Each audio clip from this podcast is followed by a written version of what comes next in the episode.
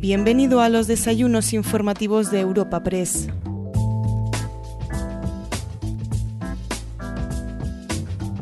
Los desayunos informativos de Europa Press celebran una nueva cita y lo hacen con la presencia de Juan Carlos Campo, actual ministro de Justicia. Para presentar a nuestro invitado de hoy, contamos con la vicepresidenta tercera y ministra de Asuntos Económicos y Transformación Digital, Nadia Calviño, a quien escuchamos a continuación.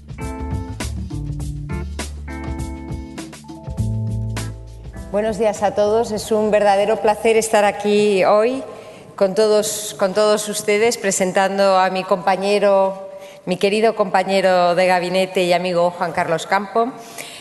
Eh, es un verdadero placer también volver a reencontrarnos físicamente, aunque sea en estas circunstancias tan, extraordinarias, ¿no? porque bueno, estos meses han sido eh, intensos desde muchos puntos de vista. Hemos tratado de mantener las relaciones sociales eh, a pesar de la separación física. Eh, creo que todos nos hemos hecho expertos en las videoconferencias, pero la verdad es que da gusto volver a, ver en, persona a tantos amigos y compañeros.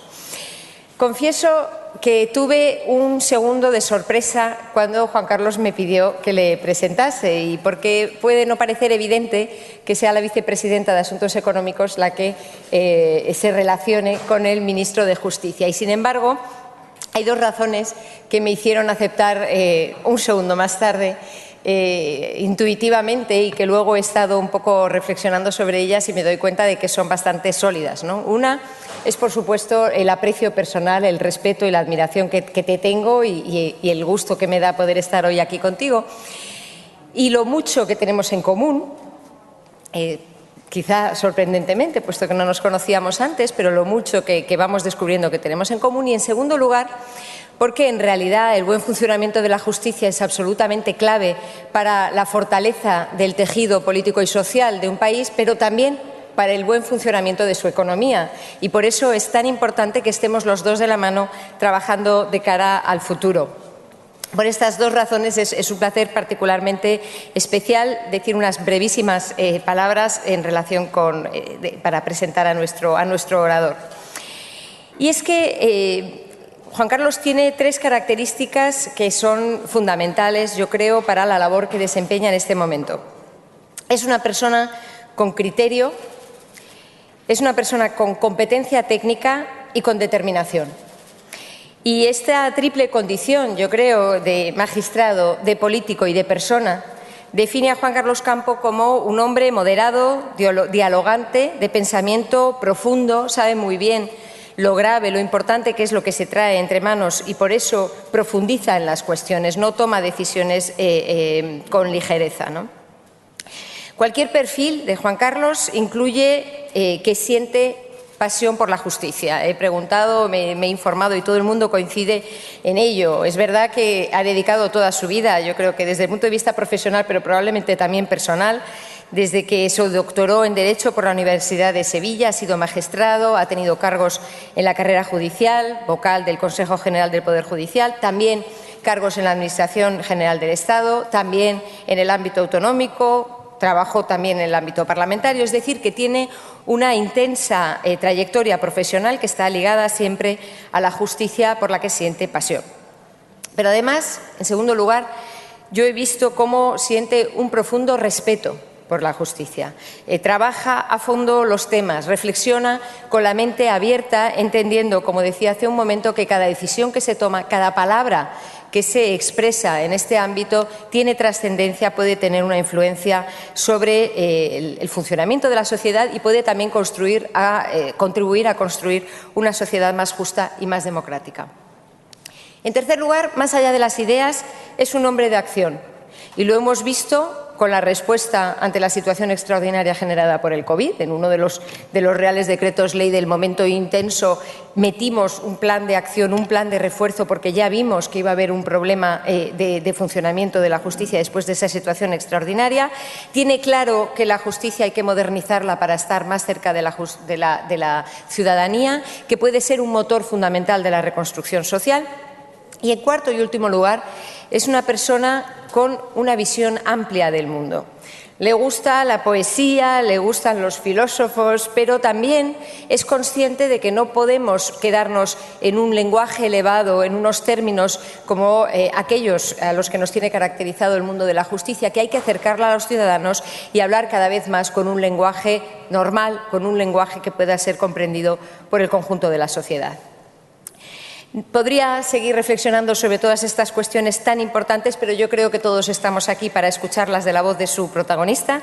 Así que, sin más, les dejo con Juan Carlos Campo, ministro de Justicia.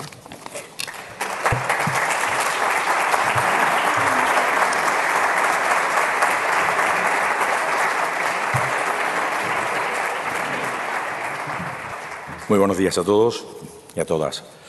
Muchas gracias, vicepresidenta. Gracias por la calidad de tus palabras. Gracias por esa visión profunda de por lo menos lo que son mis deseos. Ojalá sean también mis realidades.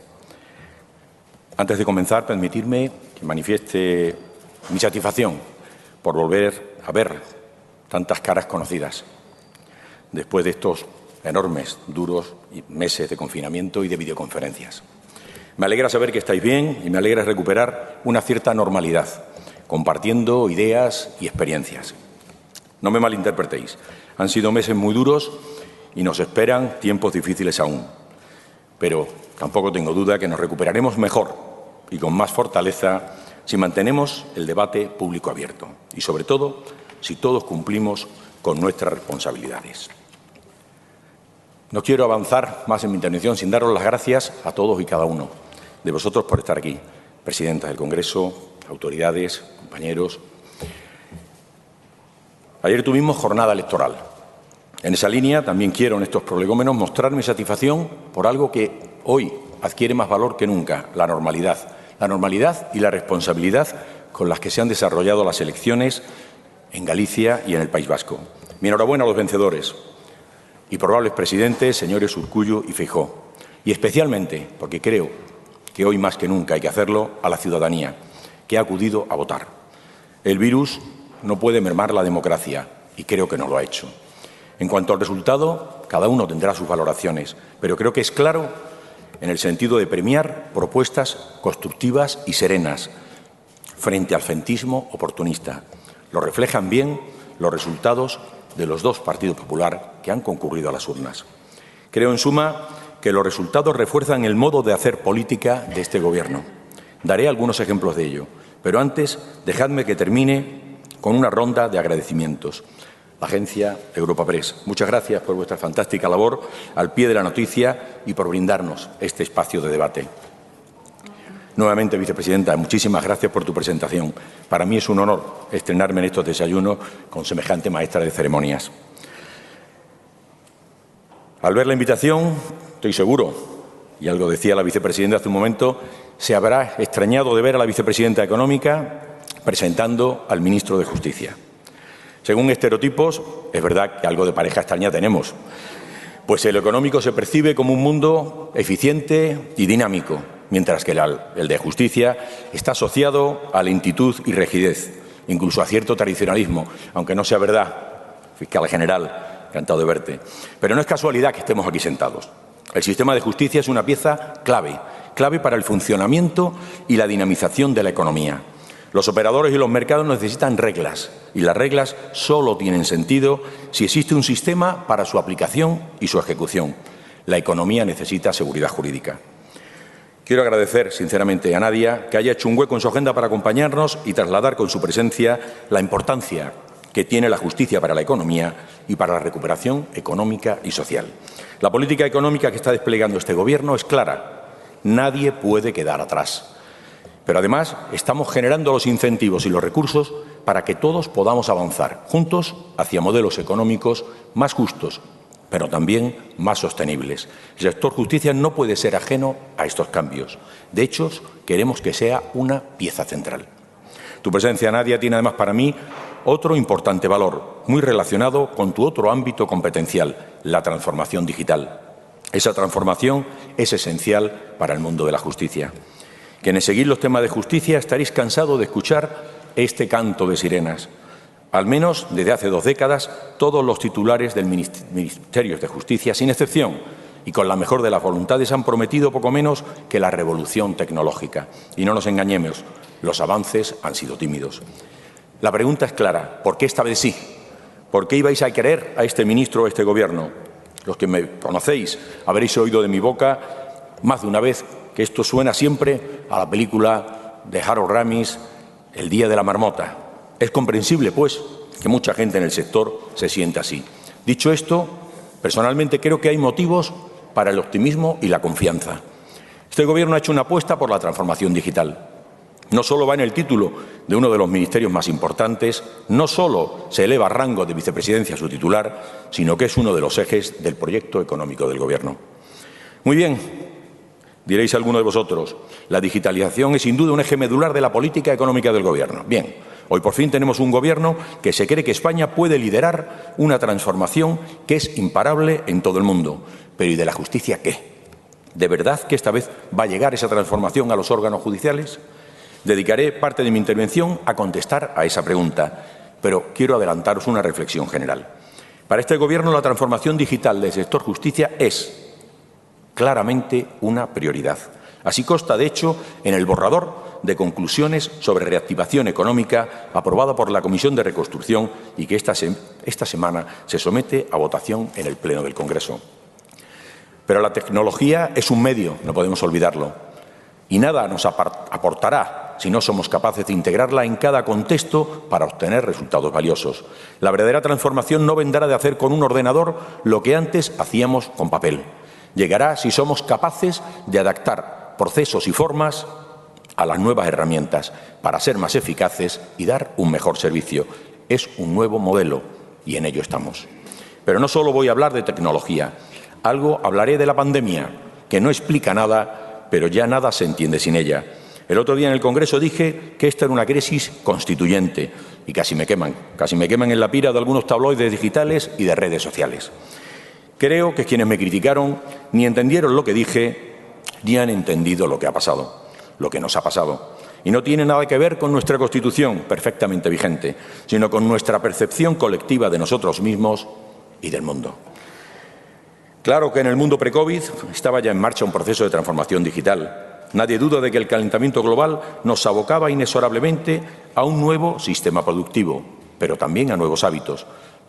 Pero esos ejes de acción se han exacerbado y se nos presentan hoy aún más urgentes e incuestionables. Otros, sin embargo, han quedado tan relegados que casi no nos acordamos de ellos.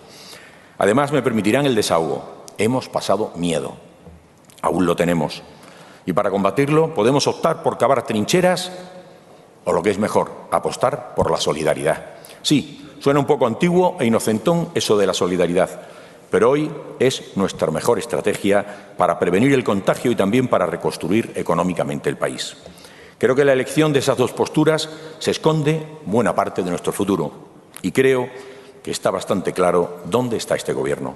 En fin, son solo apuntes sacados de intuiciones, pero creo realmente que el cambio de perspectiva es y será profundo un filósofo de moda se refiere a este tipo de eventos como efectos que exceden sus causas. Igual que el autor se refiere a otra cosa, pero la idea resuena con esta pandemia, que nos ha cambiado las gafas, nos ha reordenado las prioridades y nos ha dejado a la expectativa de decidir un nuevo rumbo.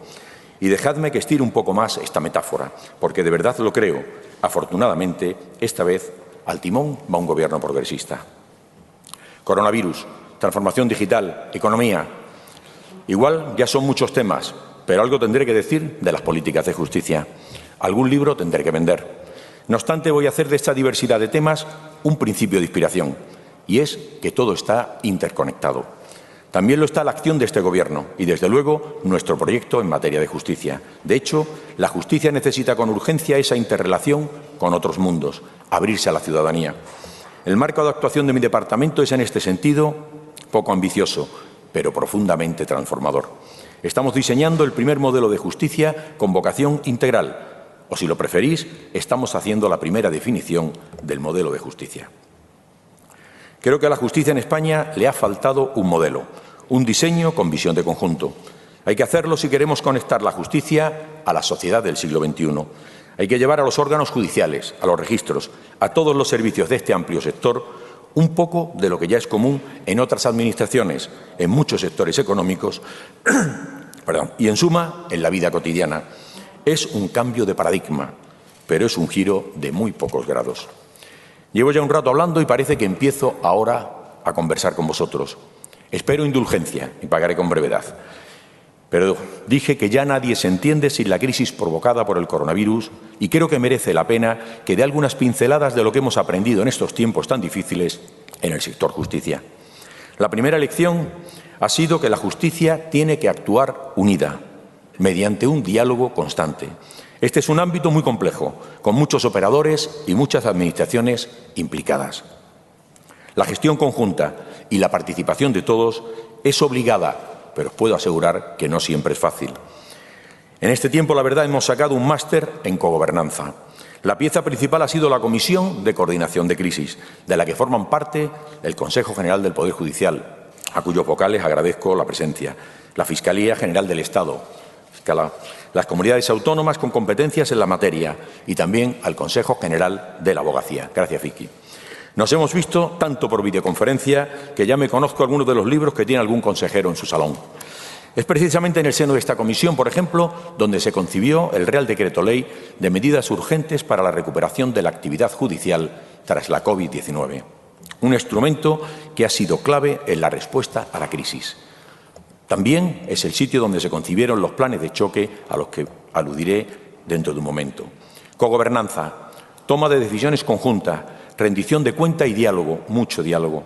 Han venido además para quedarse. No son un fin en sí mismo, pero os puedo asegurar que es el mejor método de trabajo que conozco y en él hemos basado el proyecto Justicia 2030, la hoja de ruta para esta legislatura y esperemos que para esta década gobierne quien gobierne. Sí, me habéis oído bien, gobierne quien gobierne. Creo que la crisis también ha servido para tomar conciencia clara de que la justicia es un servicio público esencial en este tiempo no hemos cerrado, no podíamos cerrar. Desde la Subdirección de Nuevas Tecnologías se habilitaron 4.000 equipos de teletrabajo para jueces, fiscales, letrados y otros cuerpos de la justicia. Hemos invertido en soluciones tecnológicas, hemos comprado EPIs, hemos reorganizado y priorizado servicios y todo ello con un esfuerzo ímprobo de gestión. Nos queda mucho, mucho por hacer, pero el efecto ha excedido con creces sus causas. ¿Os imaginabais los juicios telemáticos? ¿Alguien podría anticipar que tendríamos juzgados abiertos por la tarde, atendiendo a la gente con cita previa o de forma telemática? Pues sí, son realidades. Durante la COVID hemos utilizado tecnología que ya estaba disponible para adelantarnos al futuro. Muchos dicen que somos como el Ministerio del Tiempo, anclados en el pasado. En realidad, hemos viajado, estamos viajando al presente y estamos aplicando tecnología para mejorar el servicio y, sobre todo, la vida de las personas. No les voy a negar que la gestión de esta crisis ha sido muy complicada viniendo de donde veníamos. En algunos sentidos, los medios disponibles han cambiado muy poco en las últimas décadas y todavía hay muy poca cultura digital. Pero quiero aprovechar este momento para hacer un paréntesis y mostrar mi agradecimiento a todos los profesionales, no ya de las batas blancas, sino de las togas negras, funcionarios y personal de la Administración de Justicia, profesionales del sector, servicios de limpieza y mantenimiento y, como no, a nuestros cuerpos y fuerzas de seguridad del Estado. Todos han hecho un esfuerzo ímprobo y también tengo que pedirles un esfuerzo adicional porque tenemos por delante un periodo difícil. Antes hablaba de la redefinición de marcos que está suponiendo esta crisis. La justicia, como la sociedad post-COVID, son diferentes. Los tiempos son otros. Ya he dicho que la justicia tiene que adaptarse a la sociedad, pero ahora ambas tienen que adaptarse a la vez a una nueva normalidad. Es una oportunidad que no nos permitiramos, no nos podemos permitir perder. Hasta hace unos meses, cualquier cambio en este sector costaba un triunfo. Hoy el cambio es inercia. El suelo está inclinado y todos los muebles se van a mover. En este nuevo escenario, con esto, creo que os voy a sorprender, la justicia puede ser vanguardia. Por ejemplo, el reto de la prestación telemática de ciertos servicios nos ha llevado a desarrollar una tecnología de videoidentificación no biométrica y certificación que es pionera en España y posiblemente, y lo digo sin arrogancia, posiblemente en el mundo.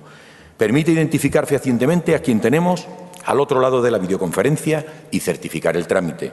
No es una escena de Black Runner, es una idea que hemos desarrollado en colaboración con la Agencia Tributaria y la Secretaría de Digitalización y que utiliza con habilidad tecnologías y recursos administrativos ya disponibles.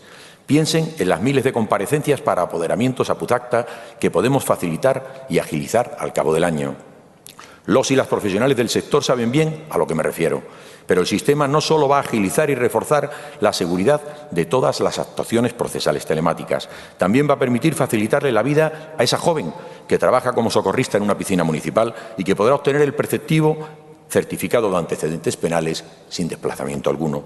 No es un proyecto de futuro, es una realidad que esta misma semana ponemos en Murcia y poco a poco iremos extendiendo a todo el territorio nacional.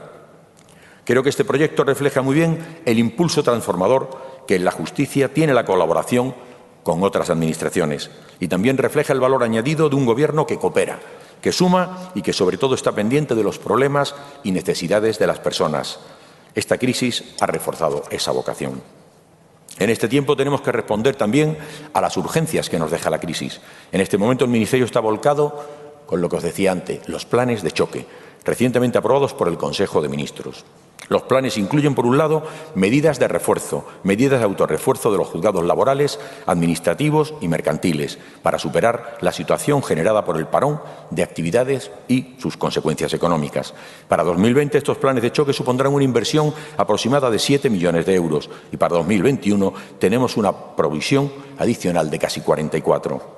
Quiero destacar que son planes por objetivos, con un riguroso sistema de seguimiento y un control cada 15 días, que reforzará su eficacia y nos permitirá ir adaptando las medidas a las circunstancias. Los planes incluyen además medidas estructurales como la creación de lo que hemos denominado juzgados COVID, la UBI del sector justicia. Su puesta en marcha contribuirá a absorber y minimizar el impacto de la crisis. Queremos crear hasta 21 de estos nuevos órganos en los ámbitos social y mercantil. Se preguntarán, ¿Por qué son tan importantes estos planes de choque? En los próximos meses se van a producir incrementos de asuntos ingresados que alcanzarán para el 2021 el 140% en la jurisdicción social. Es decir, sin pandemia se estimaban unos 325.000 nuevos casos. Ahora la previsión de asuntos para 2021 será muchos más. Si el tiempo medio de resolución de despidos es de seis meses, imaginaos cuánto se podrían prolongar tiempo en la vida de una persona que espera ser readmitido o que espera cobrar su indemnización por despido. Y es que la justicia es ciega, pero no debe ser sorda. Debemos analizar bien qué reclama la sociedad hoy en este nuevo contexto y volcar ahí todas nuestras energías. Pero tenemos que hacerlo con transparencia y con eficacia, como corresponde a un buen servicio público. Estas ideas sirven para todo el proyecto de Justicia 2030 que estamos diseñando y que implica no solo una modernización de las herramientas, sino también de las formas de trabajar. Eficacia, seguimiento, calidad, evaluación, escucha activa, resultados. Principios que en buena medida importamos de la economía, pero que son debidos en cualquier entorno de la gestión pública. A todo ello incorporamos otra forma de eficiencia, la sostenibilidad. Desde este planteamiento se construye el pilar, fundamental del plan de actuación del Ministerio, las personas y sus necesidades, Parece que me repito, pero es insistencia. Quiero un servicio público de justicia centrado en las personas. Tenemos que pasar de una justicia que se mira hacia adentro y habla de sus problemas a otra que se abre y mira a la sociedad. Tenemos que dotar de un nuevo significado al papel de la justicia en la vida de las personas, de las empresas. Repito, la justicia es clave para la reconstrucción de la economía y de la sociedad en su conjunto. Todo esto nos lleva a lo que hemos denominado justicia sostenible, una nueva visión de lo que debe ser el conjunto de los servicios públicos para la resolución de los conflictos y para la seguridad jurídica, una justicia conectada con la sociedad, centrada en las necesidades y demandas de la gente, eficiente y digitalizada, cogobernada. Ese es el tronco del modelo de justicia sostenible. Os cuento brevemente cómo serán las ramas de ese árbol, pensando para dar soluciones a problemas reales y concretos. La justicia no solo resuelve la conflictividad, sino que es un elemento dinamizador de la economía. De hecho, con esa idea se ha incluido una inversión de 40 millones de euros en el plan de estabilidad que el Gobierno ha enviado a Bruselas. Pero ¿cómo puede contribuir la justicia a solventar lo que viene? Cómo transformarla en un elemento de reactivación de la economía y de la cohesión social. Imaginad por un momento en los juzgados civiles y mercantiles que se pide a las partes, con carácter previo al litigio, que intenten negociar y pactar por sí mismos o por la mediación de un tercero. Añadid a la imagen incentivos económicos y procesales para esa negociación. El resultado es que una gran parte de esos asuntos no llegarán a juicio. El conflicto se resuelve antes, de manera más ágil y efectiva y, sobre todo, algo más satisfactoria. Si queremos que la justicia sirva, también tenemos que acudir a los instrumentos alternativos de la resolución judicial. De hecho, con la potenciación de estos medios alternativos y complementarios para la resolución de conflictos, se cumple la máxima de la ilustración y del proceso codificador, que antes de entrar en el templo de la justicia se ha de pasar por el templo de la concordia. En suma, trabajamos por un servicio que ofrezca más vías, más adecuadas para gestionar conflictos y problemas. Esa opción aporta calidad a la justicia y satisfacción al ciudadano. Supone también agilidad y eficiencia en la respuesta, un modelo sostenible de justicia. El fortalecimiento de la solución negociada de conflictos engarza también con un modelo de sociedad, un modelo que privilegia el acuerdo sobre el conflicto, el diálogo sobre la confrontación y la crispación. En este sentido, la justicia sostenible es una opción política que no es novedosa, pero sí mayoritaria y, sin duda, con cierta tradición en nuestro país. Yo lo veo claro. Cuando no sabes jugar, marrulleas. Cuando no tienes ideas, crispas. Cuando no eres alternativa, eres oposición. Y creo que este es un tiempo de ideas, de proyecto de país. Precisamente durante el confinamiento estuve releyendo a Machado y no puedo evitar la tentación de recordar ahora una reflexión de Juan de Mairena, hace casi 100 años escrita. Si se tratase de construir una casa, de nada nos aprovecharía que supiéramos tirarnos correctamente los ladrillos a la cabeza. Pues eso, aprendamos algo de albañilería. A nadie se le escapa que una intersección directa entre el ámbito de la justicia y la economía es el de los concursos de acreedores. Para 2021 esperamos la declaración de apenas 5.000 empresas. Según los cálculos realizados por el Ministerio de Justicia, esa cifra, desgraciadamente, se va a elevar. Y ahora os preguntaréis, ¿qué puede hacer el Ministerio de Justicia para afrontar esa crisis empresarial? Pues bien, hay que poner más medios en los juzgados de lo mercantil. Ya me he referido a los planes de choque que van en esa dirección. Pero también podemos promover iniciativas para paliar los daños a las pymes y a los autónomos. El Gobierno ya ha puesto sobre la mesa importantísimos paquetes de ayuda, incluida una última, una línea de avales para nuevas inversiones que aprobamos hace escasas semanas por importe de 40.000 millones de euros. Y cuando la situación de insolvencia no se resuelve con financiación, entran en juego los mecanismos de reestructuración y la llamada segunda oportunidad, aunque a mí particularmente me gusta más denominarla nueva oportunidad. ¿Cómo podemos facilitar esos mecanismos? Os preguntaréis. Hace pocas semanas aprobamos un texto refundido de la ley concursal, que entrará en vigor el 1 de septiembre. Ese texto, a partir de la necesaria seguridad jurídica en este ámbito, nos ofrece la base necesaria para reformas legislativas en las que ya estamos trabajando.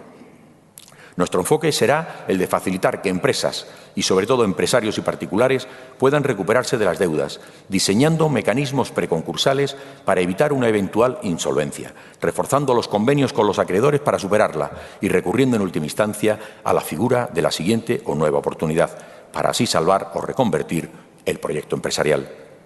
La agilidad, eficacia y certidumbre de estos mecanismos son cruciales para facilitar la recuperación de nuestra economía y también su reconstrucción, porque muchas empresas y empresarios tendrán que cerrar porque se agota o cambia su sector productivo y tenemos que recuperar toda su experiencia y capacidad para lo que ya se denomina nueva economía. La insolvencia, para que se justifique el sacrificio social del impago, tiene que convertirse en, oportunidad, añadir valor. Ese mismo razonamiento lo podemos trasladar a la cuenta de depósitos y consignaciones. Casi 5.000 millones de euros de saldo medio. Para que se entienda bien, es dinero empantanado en los juzgados. Es dinero que deja de circular. De ahí mi preocupación casi obsesiva porque la lentitud de la justicia no suponga un parón de la economía y, por lo tanto, para los derechos de las personas. Además, estamos trabajando ya en fórmulas que permitan la recirculación de ese capital, impulsando esa reconstrucción económica tan necesaria en nuestro tiempo. Veréis que estoy procurando hablar de cosas muy concretas, ejemplos de acciones que estamos poniendo en marcha y que están ayudando a muchas personas. La justicia de las pequeñas cosas porque no podemos hablar de justicia ni de la economía en abstracto. Se trata de hacer que la justicia sea útil, útil hoy a la sociedad, ciudadanos que puedan acceder al registro civil online, algo tan sencillo como desde el hospital pueda donde acaba de nacer tu hijo o tu hija, crucen datos y le den de alta en el registro civil sin necesidad de desplazarse. Este enfoque de pensar en las necesidades de la gente, esta justicia más social, también se contempla en muchas otras iniciativas. En particular, estamos prestando especial atención a la inclusión de grupos vulnerables. Sin ir más lejos, el último Consejo de Ministros aprobó el anteproyecto de ley para ampliar los derechos de las personas con la reforma de aspectos procesales y civiles. Lola, muchísimas gracias por tu esfuerzo, porque hoy tenemos una gran ley presentada en nuestras cámaras. La nueva norma sustituye la incapacidad civil tradicional por un sistema de apoyos basado en la voluntad y en la decisión autónoma de la persona con discapacidad. La colaboración con la sociedad en este proyecto ha sido clave. Y no solo en este tema, también para mejorar el acceso de personas con movilidad reducida, adaptar los juzgados y las dependencias judiciales o para ampliar la traducción en cualquier lengua. Esto es ensanchar la justicia, hacerla accesible y entendible. Siguiendo con el lenguaje, acabamos de retomar el proyecto de modernización del lenguaje jurídico, un proyecto al que le tengo especial cariño. Recientemente visité al presidente de la Real Academia Española de la Lengua, Muñoz Machado, para reimpulsarle y darle continuidad, la que merece. Porque, insisto, la justicia que no se comprende no es justicia y no sirve a los ciudadanos. Como veis, voy desbrozando las ramas del árbol a pinceladas. Tenemos mucho trabajo por delante, pero creo que en estos meses tan duros, en los que hemos tenido que enfrentarnos con una crisis desconocida, hemos sido también capaces de mantener el rumbo en las políticas que nos habíamos propuesto como Gobierno. También hemos reordenado prioridades y estamos impulsando pequeñas acciones pero con un enorme efecto transformador. Para mí el paradigma de estas ideas es el proyecto de proximidad de la justicia, a través de algo que espero que empiece a sonar muy cotidiano, oficinas de justicia en los municipios. Se trata de oficinas de información, asistencia y tramitación de asuntos enfocadas a evitar que las personas que viven generalmente en la España rural no tengan que desplazarse a las cabeceras de los partidos judiciales. Además, será muy útil para las personas mayores ya que dispondrán del personal especializado que les atenderá y les guiará en los sucesivos trámites. Estos espacios tienen multitud de posibilidades, más si aprovechamos la tecnología para crear estructuras sólidas a lo largo del territorio y mejorar el servicio público. Esto es dar respuesta a nuestro reto demográfico. El despliegue de estas oficinas se iniciará pronto y una vez más requerirá la colaboración y el trabajo conjunto de varios ministerios y de distintas administraciones, pero refleja, como decía, las políticas de Estado que impulsa este Gobierno. Un Estado que no se retira del territorio, sino que busca los cauces para ofrecer el mejor servicio. Esta pandemia nos ha mostrado, nos ha mostrado con brutalidad lo que sucede cuando el Estado se retira. Hemos visto el riesgo de políticas que reducen el Estado en sanidad o en el cuidado a los mayores. Este Gobierno apuesta por un Estado que no se retira, que ocupa su espacio también en la España vaciada. No me malinterpretéis, no estoy defendiendo el crecimiento desorbitado del poder estatal, aprovechando la crisis. Estoy pidiendo que recuperemos el espacio que lo público nunca debió abandonar. Tenemos otros muchos proyectos que están pensados desde la necesidad ciudadana. Mejorar la tutela judicial efectiva, y actualizar nuestro ordenamiento jurídico al presente. Lamento no poder extenderme demasiado para explicaros cada uno de estos detalles con el detenimiento que requieren. Antes decía que la justicia post-COVID es la nueva justicia, porque ya no habrá nunca más una justicia pre-COVID.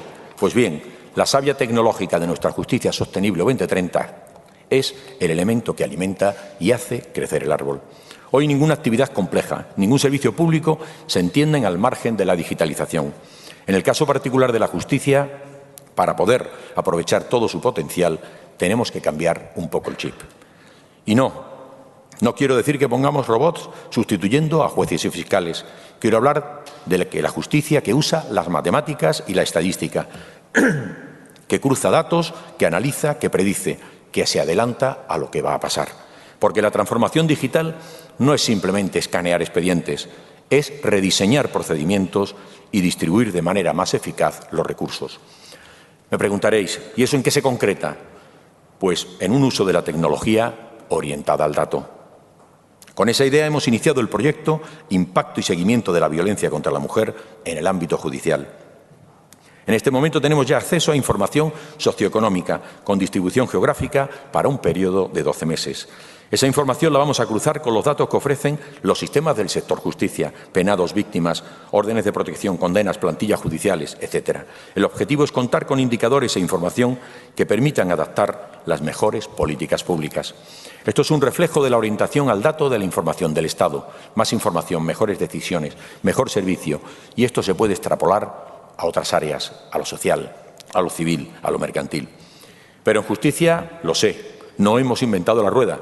En este sentido, estamos aprovechando los recursos ya existentes que vienen utilizándose en otras administraciones que nos sirven de referencia y modelo, como pueden ser la Seguridad Social o la Agencia Tributaria. Les pongo un ejemplo claro de sinergias de la Administración digital. Examen de acceso a la abogacía que se ha realizado hace unos días por primera vez online, a través de la tecnología que utiliza la Universidad a Distancia, la UNED. Utilizamos herramientas que ya existen. No vivimos en compartimentos estancos. Se trataba de casi 7.000 aspirantes, ¿Qué alternativa teníamos? ¿Obligarles a desplazarse y poner en riesgo su salud y la de todos? Eso es pensar en los ciudadanos, la justicia sostenible. Y la tecnología, además de permitirnos dar un mejor servicio público al ciudadano, también nos permite perseguir a los malos. Por ejemplo, hace poco hemos tenido que lidiar con una solicitud de extradición de un ciudadano con doble nacionalidad por delito de abusos a menores. Gracias a la tecnología del acto jurídico videodocumentado, hemos podido traer ese procedimiento con garantías a España y poder ser juzgado. En definitiva, tenemos la misión de dotar a la ciudadanía de mecanismos de acceso digital a los servicios de justicia, sencillos y transparentes, como la carpeta ciudadana, incluyendo herramientas de ayuda y de consulta en línea y evitando desplazamientos innecesarios a las dependencias judiciales. Todo ello está en el árbol de la justicia sostenible. Voy concluyendo. Me he dejado algunos asuntos como la reforma del Alecrín o la ley del derecho de defensa, que puedo desarrollar y que me encantará durante las preguntas. Pero para mí hoy la intención era sobre todo trasladar nuestra nueva idea de justicia, no la del futuro, sino la del presente. Dejar de ser burocracia judicial y, por lo tanto, dejar de ser un obstáculo para los ciudadanos y las empresas, un mal necesario. Queremos transformarla en un servicio público útil y de calidad, aquello para los que los padres de la Ilustración idearon nada más y nada menos que el Estado de Derecho. Estamos en un momento de país, no de partidismos. No es un momento de crispación, sino de ideas. Más que nunca es tiempo de ideas para reconstruir nuestro país. Y nuestro proyecto de justicia sostenible aporta y refuerza ese proyecto, ese proyecto de país. Y a ello nos estamos dedicando. Ingreso mínimo vital en un momento donde el empleo está en un contexto de incertidumbre. La tasa a las tecnologías, cuando una parte importante de nuestra riqueza se genera por vía Internet emprender la transición ecológica con un plan para rehabilitar 27 millones de casas y otro para cambiar los vehículos eléctricos por eléctricos que contaminan menos. El impulso a la solución negociada de conflictos en una sociedad que no quiere frentismo, sino salir adelante con la máxima cohesión. Desde una mirada nueva, proyectada al futuro, sin dejar de pensar y atender los problemas del presente. Desde la justicia cotidiana, la de las pequeñas cosas, de la que depende el día a día de nuestros conciudadanos, como ministro de Justicia Anhelo una justicia capaz de convertirse en una piedra angular sobre la que construir un modelo económico y social más cohesionado, ético y responsable. Os puedo asegurar, amigos, que es hora de la justicia, es la hora de las ideas. Gracias.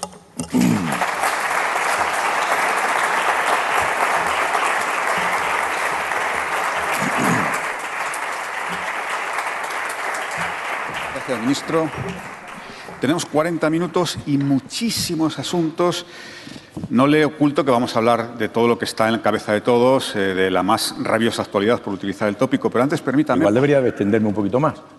No, no, es una intervención muy interesante y quiero dedicar también una parte de, las preguntas a algunas de las cosas que ha mencionado en sus intervenciones, lo que tiene que ver con la mediación, todo lo que tiene que ver con la digitalización de la justicia, que creo que es un gran proyecto, con la, reforma de la ley de enjuiciamiento criminal, que también es otra de sus, de sus proyectos. Pero nos tenemos que pegar a la actualidad, ministro, y usted lo entenderá. Y lo primero de todo es, usted se ha referido en su intervención al resultado de ayer, bueno, a la jornada de, ayer de elecciones tanto en Galicia como en el País Vasco y ha hecho una especie de canto a la moderación, a las políticas moderadas, de elogio a la moderación. Y mi primera pregunta es obligada. ¿Quiere usted valorar el mal resultado que tuvo ayer su socio de gobierno, el socio de gobierno eh, Podemos? Bueno, lo primero que creo que hay que felicitarnos como país porque la democracia ha vencido al virus y ayer se produjeron en dos comunidades muy importantes elecciones sin ninguna incidencia, en todas las nuevas normalidades, y creo que ese es el, primer elemento que hay que destacar. A partir de ahí, efectivamente, lo he dicho en mi intervención y lo reitero, creo que la moderación, las posturas moderadas, esa, esa idea de evitar crispaciones, son los que han triunfado y por eso me he permitido felicitar a los que casi con seguridad van a ser presidentes de, de ambas comunidades autónomas. A partir de ahí, cada partido tendrá que hacer su autocrítica, sus análisis y entender las circunstancias. Eh, hacerlo por mi parte sería osado. No conozco la realidad intrínseca que ha llevado a cada una de las formaciones eh, a concurrir a un sistema electoral y, por tanto, no sería propio de alguien que, postula la moderación, la reflexión, hacer un pronunciamiento que estaría ayuno de, de conocimiento y de profundidad para poder emitir algo mínimamente asumible. ¿no? Bueno, ministro, pues no le pincho más. Ministro, anoche eh, una juez de Lleida, instancias de la Fiscalía, eh, tumbó, si me permite la, expresión, o dejó sin efecto el confinamiento en Lleida y en, ocho municipios de Lleida. ¿Qué pasa ahora? Bueno, eh, lo primero, un mensaje de tranquilidad. El sistema tiene, tiene cobertura, de hecho, ese auto tiene recurso pero lo que, lo que verdaderamente nos debe de, siempre digo que de, todas las circunstancias, lo que hay que intentar es, lo primero, romper el apasionamiento y analizar. Que el ministro de Justicia se pusiera a analizar la adecuación a derecho del informe del fiscal o de la resolución de la jueza no me parece razonable. De hecho, sería inadmisible ¿no? que el ministro de Justicia o sea, no voy a entrar ahí. Pero sí me parece que tenemos que aprender que cuando el Gobierno decía que bueno, que no hay plan B, yo mismo lo he dicho en, no pocas entrevistas, no hay plan B. El estado de alarma es la situación que permite regular estas situaciones, que tenemos que adecuar nuestro ordenamiento jurídico para permitir cuestiones, pero claro, mm, eh, bueno, esto era utilizado como elementos de, crispación por otros. No, era la realidad. Y cuando el presidente del Gobierno se ha sometido eh, cada 15 días, al parecer de y a obtener el beneplácito del Congreso no era gratuito, es que había que hacerlo y había que hacerlo con responsabilidad. Y por eso no buscó un, periodo de alarma más amplio, sino que entendía que había que estar rindiendo cuentas donde hay que hacerlo ante los representantes de la ciudadanía. Y creo que esa es una buena reflexión. A partir de ahí, seguro que, que lograremos buscar la situación, porque algo nos guía a todos, o nos tiene que guiar a todos, que es preservar la salud y, por tanto, buscaremos, encontraremos la solución. Cuando hay voluntad, hay camino. Bueno, pues vamos a intentar ver esa solución. Eh, es decir, la, juez lo que dice es que es una competencia que excede el marco de la, de Generalitat, que es una competencia del Estado y que además ese confinamiento debe ser refrendado por el Congreso de los Diputados. Entiendo que a partir de ahora el siguiente paso sería que el presidente de la Generalitat le pida al Gobierno de España que tome esa decisión. Bueno, no nos vamos a aventurar. Dejemos que las reflexiones de los distintos órganos de Gobierno vayan madurando, tomando, y estoy seguro que de la mejor manera para la ciudadanía se adoptarán las medidas que sean pertinentes. Pero no tiene sentido que nos adelantemos, porque hay que conocer nuevamente los elementos. Habrá que ver lo que hace el Gobierno de la Generalitat, habrá que ver esa vía de recurso abierta y habrá que ver la decisión del Gobierno central. Insisto, todo se va a realizar en un tiempo récord, pero aún en ese tiempo récord necesita la maduración y el sosiego necesario para que la respuesta sea la más acorde a lo que se persigue. Vale, pero ministro, o sea, la, decisión de la jueza ayer deja sin efecto el confinamiento, es decir, ahora mismo los ciudadanos de, de pueden estar en la calle con toda normalidad. Bueno, evidentemente, si no tiene carácter suspensivo, pues eh, lo habrá suspendido. Vamos, si, si tiene y lo ha anulado, pues ya. Pero ahí hay una cosa también muy importante, no nos engañemos, no busquemos. Ahí estoy convencido que la ciudadanía es consciente del riesgo que está eh, padeciendo cada uno de ellos, sus padres mayores, eh, las personas más vulnerables. Por tanto, creo que si algo también se ha demostrado en, esta, en estos meses de confinamiento ha sido el enorme y mayoritario sentido de la responsabilidad en, en la ciudadanía. Creo que hemos tenido héroes visibles, yo me he referido a los de las batas blancas, pero ha habido otros muchos. Pero verdaderamente el grupo más importante ha sido la ciudadanía, que con un sacrificio cambia su nueva normalidad. Somos seres de convivencia, por lo tanto, hacernos asociales, refugiándonos en casa, nos provoca una tensión emocional que creo que hemos superado con una nota muy alta, sin perjuicio de los puntuales casos que, bueno, están en la mente de todos. Pero creo que, insisto, responsabilidad, visión eh, de globalidad y ver que tu decisión puede provocar el daño en otros, estoy seguro que va a contener a esa población hasta que el, argumento jurídico se haga visible.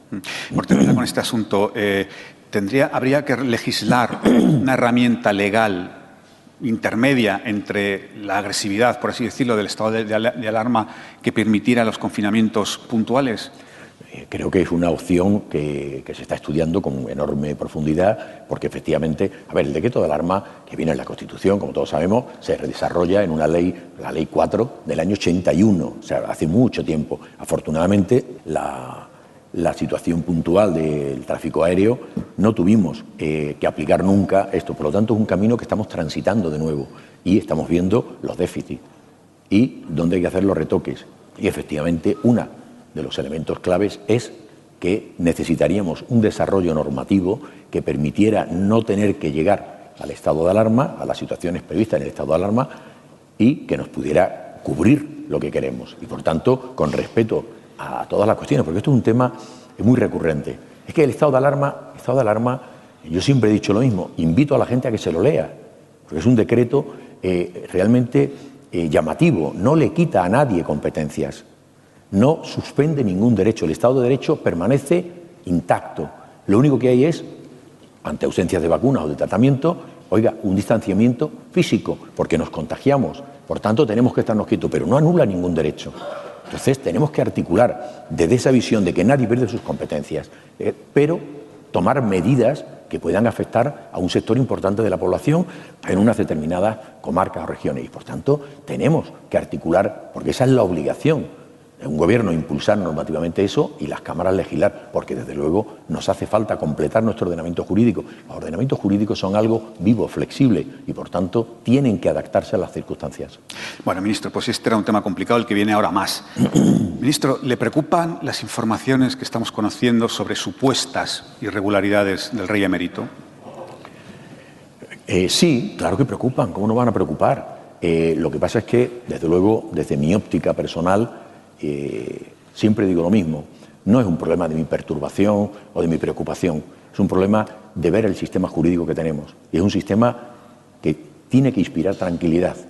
Todos somos iguales ante la ley, pero también todos tenemos la presunción de inocencia. Trabajemos sobre esos dos pilares y dejemos que la Fiscalía, desde la autonomía de su funcionamiento, o el Poder Judicial desde la independencia, ponga en negro sobre blanco lo que haya que poner o si hay algo que poner.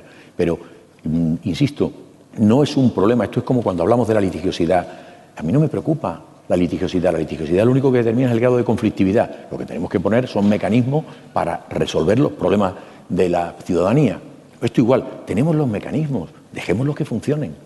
Y los estados de ánimo están muy bien, pero hay que tener cuidado con su proyección, porque verdaderamente lo importante, insisto, es que tenemos un sistema que nos dice que todos somos iguales ante la ley y todos tenemos la presunción de inocencia. Trabajando esos dos pilares nos podemos mover con mucha tranquilidad. Mm. Ministro, entiendo que hay dudas jurídicas sobre hasta dónde llega la inviolabilidad del rey emérito. Bueno, yo creo que no existe tanta duda eh, sobre esos conceptos. Lo que existe es la duda de si parece que, al parecer, unos determinados hechos pueden verse sobre esa, eh, esos, esos institutos jurídicos. Pero bueno, es un tema, insisto, que tendrán que analizarlo eh, la Fiscalía a través de la promoción de la justicia y los jueces como garantes tendrán que decir la última palabra. Ministro, ¿y si la justicia suiza reclamara el testimonio presencial del rey emérito, qué ocurriría? Si yo contestara esa pregunta, tendríamos un ministro de Justicia que se mete en los, asuntos judiciales y creo que es lo último que debe de hacer. Vale. Eh, al hilo de esto, el presidente del Gobierno, el otro día en una entrevista en, el diario Jennifer habló, de la posibilidad de reformar la Constitución para limitar la inviolabilidad del rey. ¿Está usted de acuerdo con esto? Bueno, una reflexión que, por supuesto, eh, viniendo del presidente del Gobierno, creo que tiene mucho sentido. Es un tema que tenemos que analizar. Es un tema que nuestro. A ver, nos, eh, nos, dimos una constitución en el 78 que creo que es un instrumento perfectamente viable y que nos ha dado los mejores años de nuestra convivencia. Pero, efectivamente, establece Pensando en los aforamientos, en la inviolabilidad de diputados y senadores. Todo es posible, todo el, derecho es revisable. Lo que pasa es que es verdad que modificar la Constitución tiene pues, la parte rígida de la misma y por tanto tiene, necesita unos apoyos enormes. Pero creo que puede llegar un momento en que es bueno que abramos los debates, como los aforamientos, en todo caso, o simplemente por los delitos cometidos en el ejercicio de tu función. Y creo que los debates enriquecen la democracia. Creo que el Estado de Derecho es sobre todo un Estado social y pensante. Por tanto, solo de la meditación y el cálculo podremos obtener las mejores leyes. Analicemos eso cuando el sosiego lo permita nunca al calor de los acontecimientos. Y ese debate eh, se podría producir también, como ha pedido el vicepresidente Pablo Iglesias, sobre la utilidad de la monarquía. Creo que son ámbitos radicalmente distintos. Creo que he hecho antes un canto de alabanza al texto constitucional del 78 que establece como la forma del Estado la monarquía parlamentaria. Por tanto, creo que solo manteniendo el respeto y la confianza en las instituciones, al margen de las personas que puedan estar al frente, nos irá mucho mejor. ¿A usted la monarquía es útil? Creo que es tremendamente útil y creo que el rey Felipe VI está haciendo un papel tremendamente meritorio y llenando la jefatura del Estado. Sí. Bueno, ministro, pues dejamos este tema que no es fácil y vamos a otro que tampoco es, es sencillo. El llamado Casodina, que todos conocemos como Casodina. ¿Le preocupa a usted la posibilidad de que el vicepresidente Pablo Iglesias pueda ser investigado? Bueno, pues, podría decir lo mismo. No, no parece razonable que, el ministro de Justicia comente pleitos judiciales, ¿no? Eso creo que hay opinadores y que lo deben de hacer. Pero aquí realmente lo que leo por la prensa, porque no conozco en absoluto el procedimiento, es eh, una persona, que en este caso es el vicepresidente segundo, que antes de serlo estaba en condición de perjudicado en unas determinadas actuaciones y que, bueno, hay una serie de, de matizaciones y que, eh, por, al parecer, conflicto de intereses con la persona denuncia, ahí se le hace perder esa condición, está recurrida, creo, creo recordar, y por tanto poco tiene que opinar el ministro de Justicia sobre una actuación procesal. Sí se produjo el, viernes una novedad en este, en este caso que fue la apertura por la Fiscalía de Madrid de una investigación a uno de los fiscales del caso, en concreto a Ignacio Estampa, por presunto delito de, revelación de secretos en, relación al contenido de un chat de, Podemos. Bueno, pues no tengo nada que decir. Me parece muy bien que los sistemas funcionen, que la Fiscalía en un primer momento desde el ámbito disciplinario y ahora con, conforme al estatuto orgánico, hacer unas diligencias informativas, aclare la situación, porque bueno, ha habido una revelación, que habrá que constatar tal, donde parecía poner en, tela de juicio la actuación. Creo que hay que investigarlo, por supuesto, y creo que es la labor que tiene que hacer la Fiscalía para precisamente preservar la institución y a partir de ahí no tengo ni idea si responden a un contenido real o, realmente no lo ha habido. Pero creo que las investigaciones son para eso. Nadie tiene que preocuparse. De hecho, el problema es que perturbamos, y permítame la, distensión, el, sentido de las cosas. Las investigaciones, eh, ya sean del Ministerio Fiscal, con su carácter peculiar, o las estrictamente judiciales, son secretas. Pero curiosamente son secretas para todos. Solo cuando decimos aquello de eh, se han declarado el secreto porque es secreta incluso para la parte. Las instrucciones lo único que se permite es ver si hay elementos con los cuales las acusaciones, generalmente el Ministerio Fiscal, son capaces de hacer un juicio hipotético para la pérdida de la presunción, es decir, una acusación. Por tanto, en un estado preliminar, llevar la proyección, eh, me da pánico la idea del juicio paralelo, del juicio anticipado. Creo que las cosas, lo normal es que terminemos de subir una escolera después de haber recorrido todos los peldaños, pero no lleguemos al último antes del primero. Bueno, eh, ministro, permítame que abrimos un paréntesis en estos temas tan duros de la actualidad, que todavía nos queda alguno, y quiero plantearle algunas preguntas relacionadas con su intervención y con algunos de los anuncios que ha hecho. Por ejemplo, José María Ayala, que es abogado, pregunta que, eh, qué medidas propone su ministerio para que la mediación y la conciliación en los conflictos entre empresas ocupe un lugar similar al que tiene entre otros países de nuestro entorno y sugiere, dice, que puede ser una de ellas dejar plena libertad a las partes para designar como mediadora o conciliadora a la persona que merezca su confianza sin privar por, ello al procedimiento en el que interviene de los beneficios de la Ley 5-2015. Es un poco larga, pero seguro que la entendido. Sí, no, no, muchas gracias al compañero. Bueno, estamos puliendo ahora mismo el modelo. No sería mm, eh, muy oportuno por mi parte determinar el detalle. Lo que sí hay una apuesta súper clara por esa resolución de conflictos. Lo he dicho claramente. El, es bueno que antes de llegar al conflicto podamos resolverlo, a la vía judicial, podamos resolverlo por la vía de la concordia, decían los clásicos, pero bueno, por la vía del entendimiento. Eso eh, lleva muchos años intentándose en España y bueno, no, ha tenido el éxito que todos hubiéramos querido. Ha habido buenos intentos, ha habido áreas que han funcionado mejor, pero lo que tengo claro es que tenemos con el paquete de incentivos que se está dando ahora eh, y siempre vinculado al proceso, eh, creo que podemos alcanzar un mayor grado eh, de aceptación de esta forma de resolver los conflictos que va unido, insisto, a un paquete de, ámbitos económicos, de mejoras fiscales, etcétera, etcétera. Y por tanto, le tengo que pedir al compañero que espere porque está a punto de pulirse, está, ha sido sometido a comunicación pública y estamos puliéndolo. Y en los primeros días de septiembre llevaré, llevaré a Consejo de Ministros eh, la ley donde se articula esto.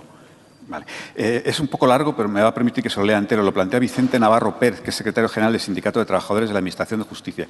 Dice que desde este sindicato consideran urgente y prioritario que en el ámbito gestionado por el Ministerio de Justicia se mejore el complemento específico equiparándose al que tienen las comunidades autónomas con transferencias en materia de justicia.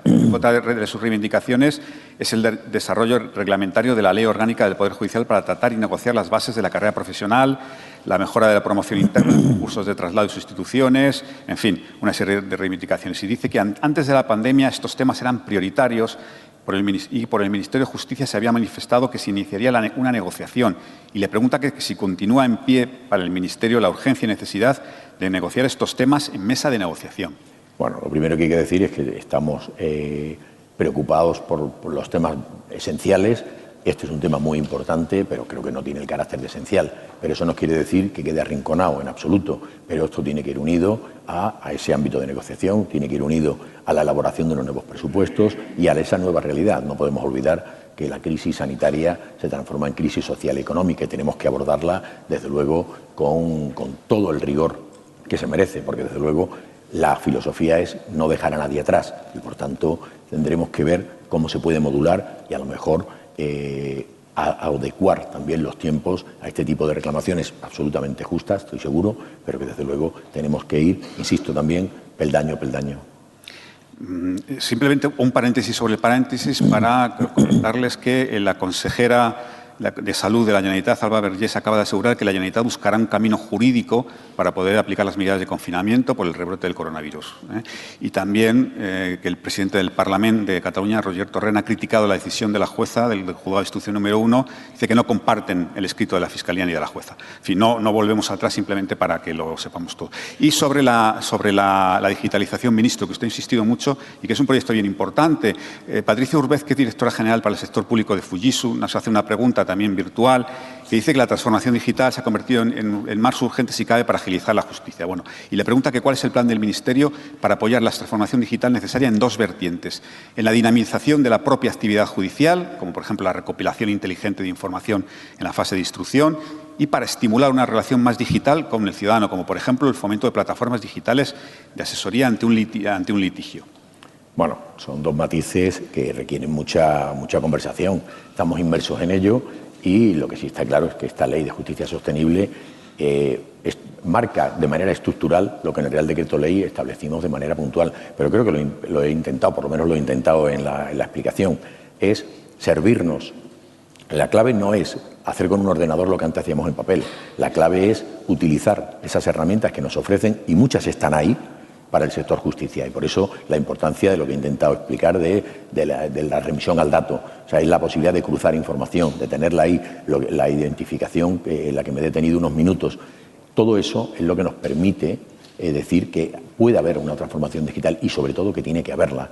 Y en ese sentido, bueno, creo que no es solo los 4.000 puestos de teletrabajo, que es importante, porque veníamos de donde veníamos, pero cuando hablamos de transformación digital hablamos de algo mucho más potente en esos términos. La concreción, bueno, la estamos haciendo ahora en la ley y, por supuesto, en conexión con, con la vicepresidencia económica y, y con la Secretaría Específica de Transformación Digital para para adecuar mejor al mundo de la justicia. Ministro, y Francisco eh, Paco Fonseca, director de la representación de la Comisión Europea en España, le pregunta que cuál es su primera evaluación del Justice Scoreboard presentado por la Comisión el pasado viernes y que cómo cree que se puede consolidar la, mejor, la mejora de la percepción sobre el funcionamiento de la justicia en España que se recoge en el mismo. Bueno, yo agradezco mucho ese informe, lo he leído hace muy pocos días y creo, creo que nos marca, siendo positivo, pautas por las que tenemos que seguir. La apuesta por la transparencia, la apuesta por eh, la, razonabilidad de las resoluciones, creo que, estamos en una buena línea. En ese sentido, seguiremos atendiendo, por supuesto, a informes eh, importantes como este, pero eh, creo, creo que nos refuerza en nuestro camino. Bueno, eh, ministro, todos los asuntos de, estos días son las denuncias presentadas contra el Gobierno por la gestión de la, de la, pandemia. ¿Cuál es la situación exactamente ahora? ¿Cuántas denuncias y querellas hay? ¿Y cuál es la situación y las perspectivas? Bueno, no lo sé el número exacto, sé que hay muchas, sé que hay en distintos ámbitos y, bueno, en torno a 50, quiero recordar, entre querellas y denuncias en el, en el Tribunal Supremo. No llevo la estadística, pero bueno, eh, y lo he dicho también en mi intervención, no tiene que asustar. Eh, alguien considera que tiene, tiene menoscabado su derecho y, pone el, derecho en pie de guerra, que es el ejercicio de la acción, sin perjuicio de la suerte que tenga ese tipo de acción. Evidentemente, habría que analizar todas las querellas o todas las denuncias para tener una opinión y aún así no me pronunciaría por el cargo que ocupo. Pero bueno, quizá en mi visión de juez podría ir haciendo rápidamente una visión de aquella que no tiene visos ninguno de verosimilitud y por tanto eh, intuyo que ni se va a tramitar y puede haber algún caso concreto de, donde sea diferente. Estoy pensando, no sé, en, algún punto concreto en residencias de mayores, no lo sé, hay que esperar. La justicia funciona, es lenta, desgraciadamente más lenta de lo debido, y quizá ese parámetro del Tribunal Europeo de Derechos Humanos de la razonabilidad del tiempo en la respuesta sea todavía una, utopía para nosotros, pero estamos en ello. Pero desde luego la justicia va gota a gota, pero se pronuncia. Y si no, repasamos las hemerotecas de los últimos años y, se ve, termina, termina entrando. Entonces, bueno, habrá que esperar a ver qué, pronunciamientos se producen y, nada, y verlo con un punto de normalidad. Eh, nos hemos hecho un Estado de Derecho en el, año 78 y precisamente una de las características es que tenemos derecho a una tutela judicial y efectiva. ¿Qué ocurre? Eso significa que tenemos derecho a una respuesta. Esa es la doctrina que dio el Tribunal Constitucional. Usted no tiene derecho a que le den la razón. Lo que tiene derecho es a poder impetrar la, resolución de un tribunal. Pues ya está, dejémoslo. Es normalidad democrática, no pasa nada. Mm. Ministro, y también el, el caso de la investigación que se están realizando sobre la, gestión de las residencias de ancianos. Hay 200 investigaciones en marcha y creo que ya 29, 29 30 están ya judicializadas. ¿Qué perspectivas podemos tener de esto?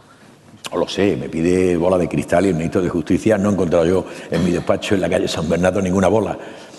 Pues habrá que ver caso por caso. La justicia no es general, la justicia atiende a unos hechos concretos y depende del orden judicial por el que se haya optado, tendrá unos cauces u otros, procesales y sustantivos, y por tanto no tengo ni idea. Sé que la Fiscalía está haciendo, como es su obligación, un seguimiento y ha judicializado aquellas en que ha entendido que puede haber indicios de responsabilidad y es lo que hay que hacer y creo que es bueno para la salud democrática del país y sobre todo para que no vuelvan a ocurrir cosas como esas. Cataluña, ministro, el Tribunal Supremo tiene que resolver sobre el recurso de la Fiscalía contra la aplicación del artículo 102, o sea, 100.2 del reglamento penitenciario a los presos condenados por, el proceso. ¿Qué valoración hace?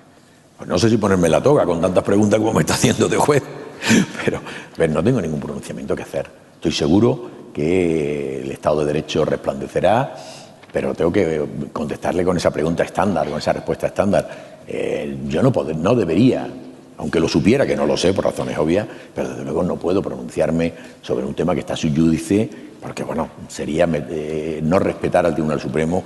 Soy juez hace 33 años y puedo asegurar que tengo muchísimo respeto por la función judicial. Pues le voy a hacer una pregunta como político, no como juez, eh, eh, ministro, como político.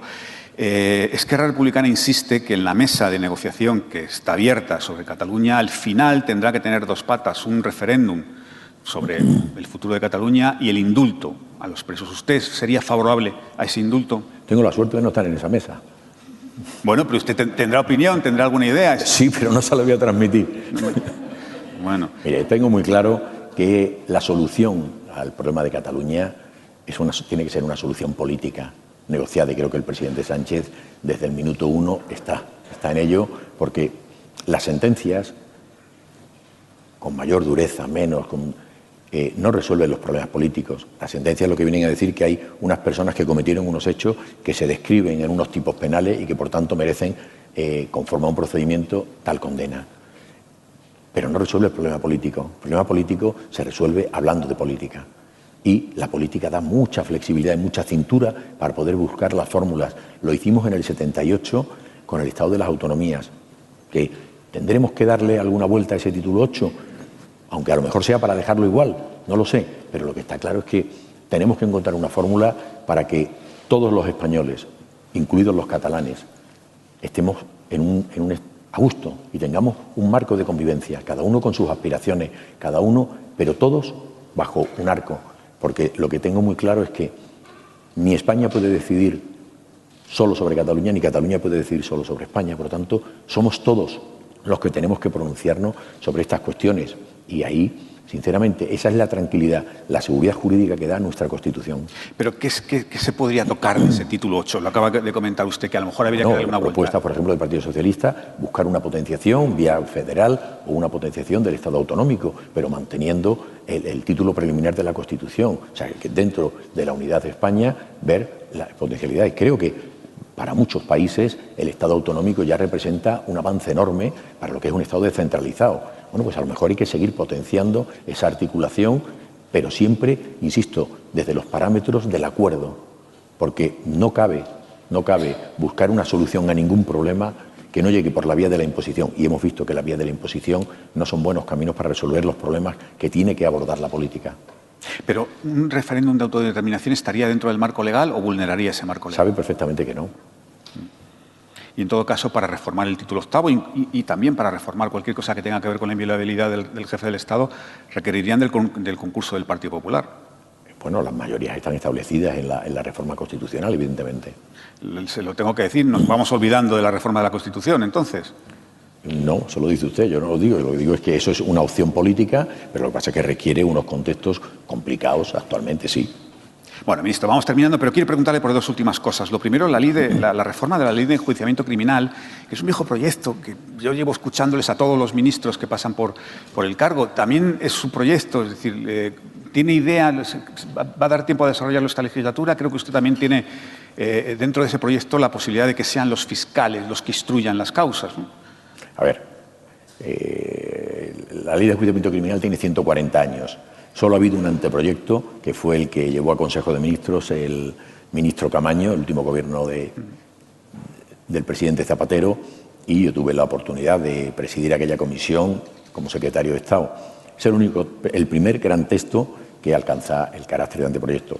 La disolución de las cámaras eh, y el cambio, el, el turnismo en el gobierno determinó que el ministro Gallardón propiciara también una reforma no tan global, o sea, no completa de la ley de enjuiciamiento criminal, pero con unos parámetros absolutamente eh, asumibles.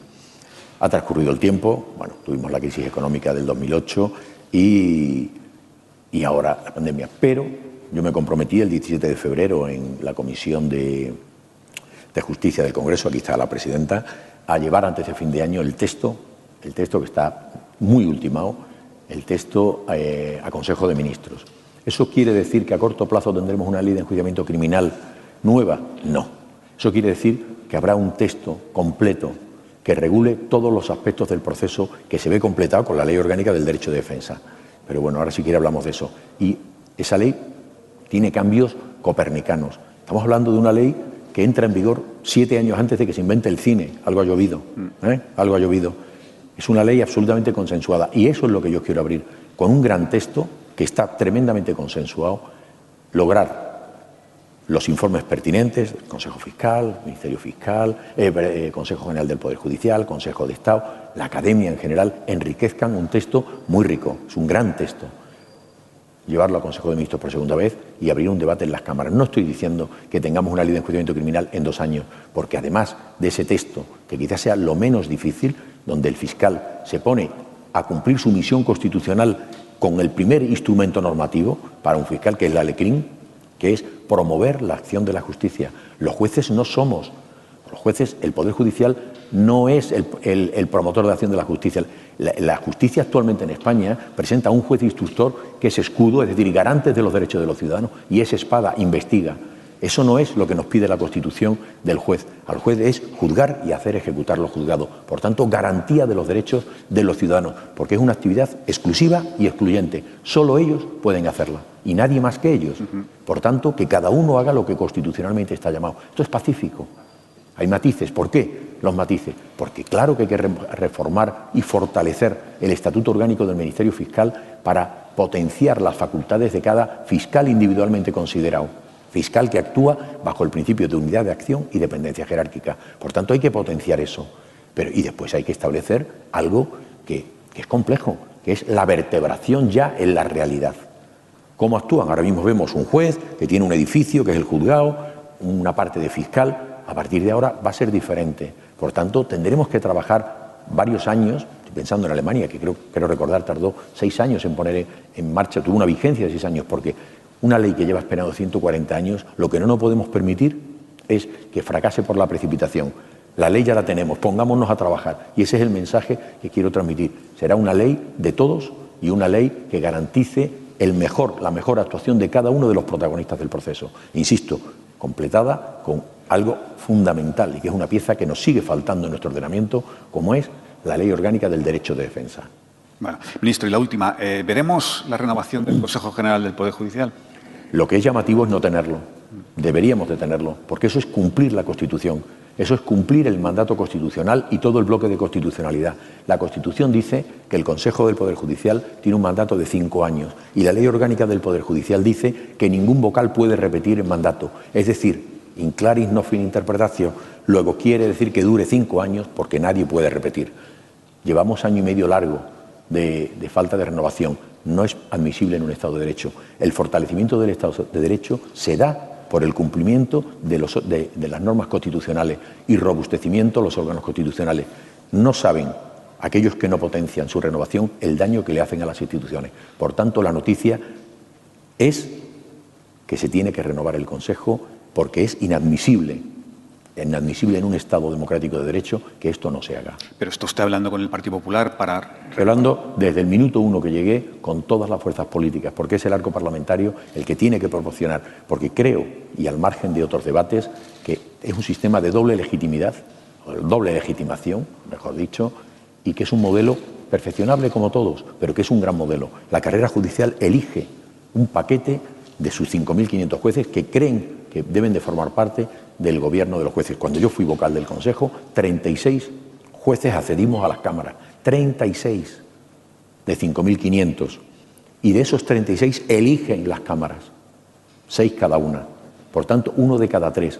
No creo que sea, es un debate que he tenido muchas veces, no creo que sea justo decir, porque creo que hacemos un daño innecesario, que esos jueces son buenísimos porque lo eligen los jueces y en cuanto entran en la mácula de la política ya, ya se han perdido todas sus bondades y todo lo que le hizo acreedor de la confianza de esto. Por tanto, oiga, cumplamos las normas, cumplamos el ordenamiento jurídico y sobre todo cumplamos la Constitución. Y después podemos ver una forma de pulir la gestión del modelo, pero eso después de cumplir.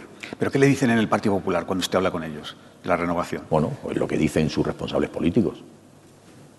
Que no es el momento. Que no es el momento, siempre tienen una excusa y bueno, eh, yo realmente no voy a, yo no sé lo que piensan en sus foros internos, sé lo que me dicen. Bueno, ministro, hemos cumplido escrupulosamente el tiempo. Créame, hoy más que nunca un placer y un honor tenerle con nosotros. Muchas gracias. Muchísimas gracias.